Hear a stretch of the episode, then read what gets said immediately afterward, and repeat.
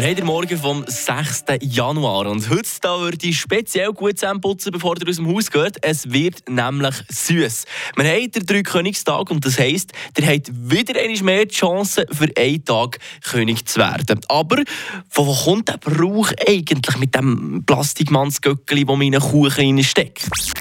Portion Wissen für einen starken Tag. Schlauere Tag mit Radio FR. Angefangen mit dem haben aber nicht etwa der Kaspar, der Melchior und der andere Vogel. Nein, es war einmal mehr ein Römer, der es erfunden hat. Also ja, die Römer ganz allgemein. Ja. Wenn man es genau nimmt, ist von ihnen aber eigentlich auch nur bekannt, dass sie die Ersten waren, die so einen Kuchen haben backen und daraus raus dann jemand ist gekrönt wurde. Weil aber Plastik erst 1862 ist erfunden wurde und das Römische Reich dann schon lange der Bach ab ist, hat es damals eine Bohne im Kuchen gegeben. Und daraus raus ist dann der Bohnenkönig gekrönt worden.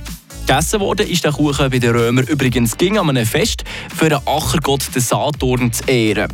Wie genau aus diesem Kuchen der Dreikönigskuchen entstanden ist, das ist noch recht schwierig zu beurteilen. Ein schriftliches Dokument aus dem Jahr 1561 von einem deutschen Humanist lässt aber darauf schließen, dass der Brauch schon recht früh adaptiert ist worden für das Epiphaniefest. Sprich am Fest für die Erscheinung des Herrn. Frische Tag, der Radio FR Morgen mit dem Philipp Wiederkehr. Ja, und vor allem die, die im Religionsunterricht einen Fensterplatz haben,